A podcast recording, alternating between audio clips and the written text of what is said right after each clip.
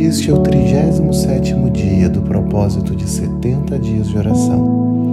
E mais uma vez eu quero te convidar a respirar. Respire fundo. Solte. Mais uma vez. Respire.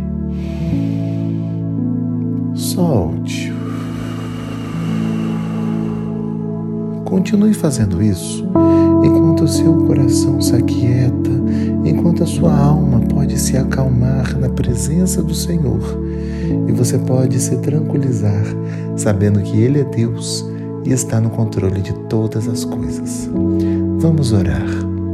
Ó Deus, nós buscamos a tua presença nessa hora e te pedimos que o Senhor venha falar profundamente ao nosso coração mais uma vez. Nós dependemos de Ti, da Tua graça, do Teu favor. Nós não queremos viver conforme a nossa própria ideia, conforme a nossa própria vontade, mas nós queremos viver a partir daquilo que Tu tens para cada um de nós. Então, dirige os nossos passos, ó Pai, e leva-nos a cumprir o Teu propósito em todas as coisas. No nome de Jesus. Amém. Hoje eu gostaria de compartilhar com você um texto da palavra do Senhor que se encontra no livro de Provérbios, capítulo 3. E nós vamos ler o versículo 1, 2, 3 e 4. Diz assim a palavra: Meu filho, não se esqueça de minhas instruções, guarde meus mandamentos em seu coração. Se assim fizer, viverá muitos anos e sua vida será cheia de paz. Não permita que a bondade e a lealdade o abandonem. Prenda-as ao redor do pescoço, escreva-as no fundo do coração.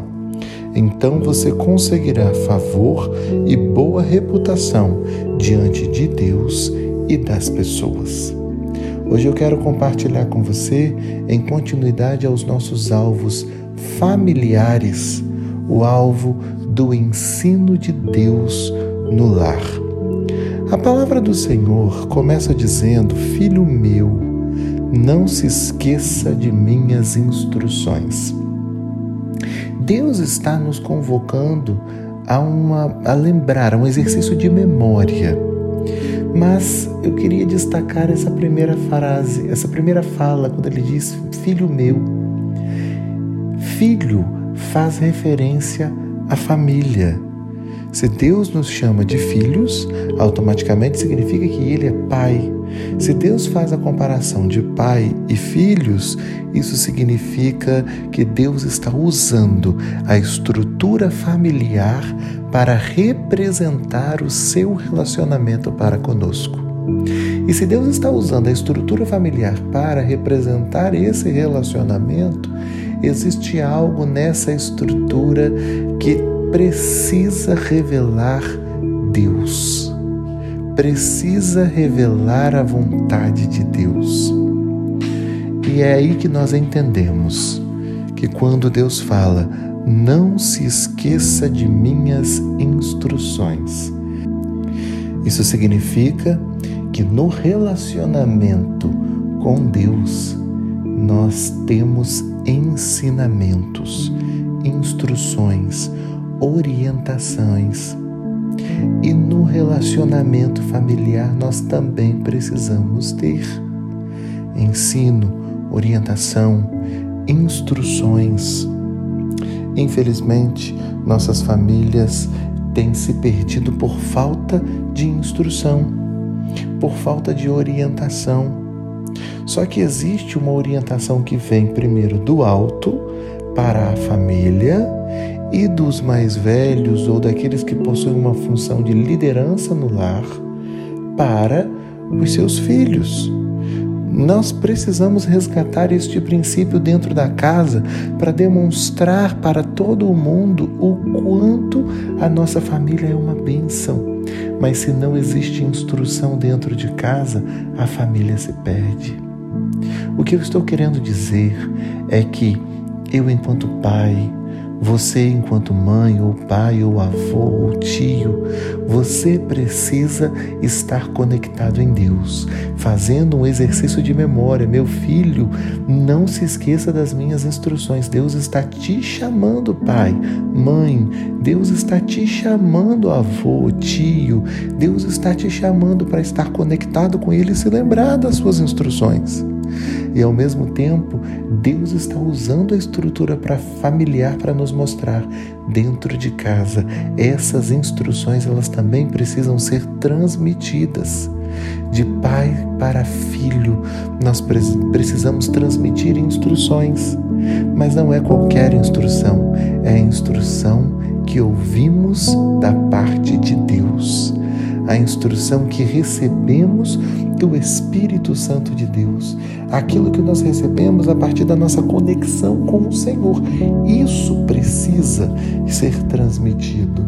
Agora, se eu não tenho uma conexão afirma, uma conexão alinhada com Deus, realmente vai ficar difícil. Vai ficar difícil transmitir a instrução correta. Só que o texto não para por aí ele ainda continua mencionando a parte onde ele diz: guarde meus mandamentos em seu coração. O que, que significa guardar alguma coisa? É proteger, é zelar, é cuidar. Eu só guardo aquilo que eu acredito que tem algum tipo de valor. Nós guardamos coisas que são muito importantes para nós. Quando o Senhor fala de guardar os mandamentos no nosso coração, Deus está querendo dizer: tome os meus mandamentos como algo muito importante para você, como algo muito especial. Se aproprie dos meus mandamentos como algo valioso e, ao mesmo tempo, guarde este tesouro. Os mandamentos do Senhor são realmente um tesouro para cada um de nós. Os mandamentos do Senhor são realmente elementos que não podem ser negociados, mas nós precisamos pensar, meditar, aprender, aplicar e dia após dia nos alimentarmos dessas verdades que Ele mesmo tem gerado e nos ensinado com tanto amor e carinho. Aí o Senhor traz sobre nós um tempo de recompensa. E que recompensa é essa? Como está escrito: se assim fizer, viverá muitos anos e sua vida será cheia de paz. Olha que lindo! Nós pararmos para pensar uma vida cheia de paz, hoje em dia, num mundo tão ansioso, é um bem inestimável.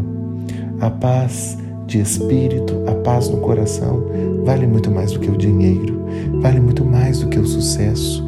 É justamente essa paz o segredo da longevidade. E essa recompensa vem de uma vida que guarda os mandamentos do Senhor. O próximo versículo diz: Não permita que a bondade e a lealdade o abandonem.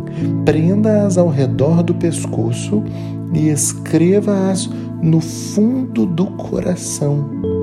Mais uma vez, nós podemos destacar a bondade, nós podemos destacar a lealdade, que são virtudes que vêm da ação do Espírito em nós.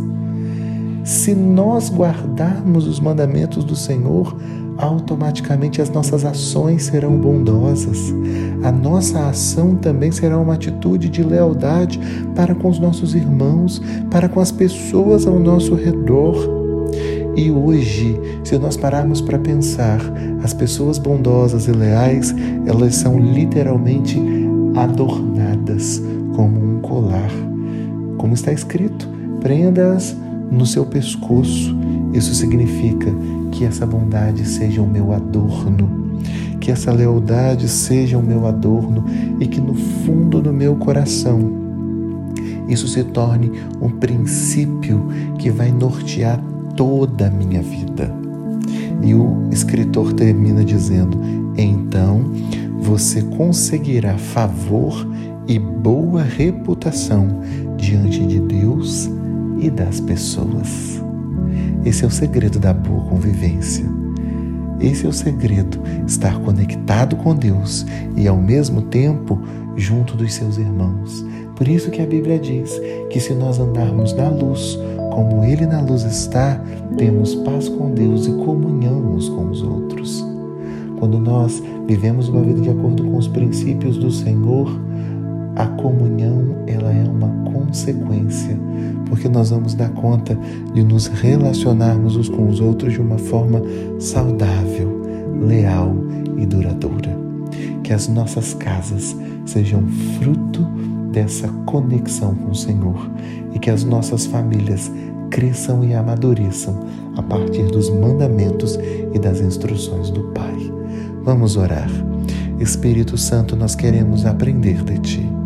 E nós queremos estar comprometidos com a tua santa presença, porque nós sabemos que sem ti nós não podemos fazer absolutamente nada. Leva-nos a viver, ó Pai, a vida que o Senhor idealizou para nós e conduza-nos em cada detalhe, que possamos estar conectados, aprendendo, crescendo e cheios do Teu Espírito, vivendo as maiores conquistas diante do Senhor e diante dos homens. Em Teu nome que nós oramos.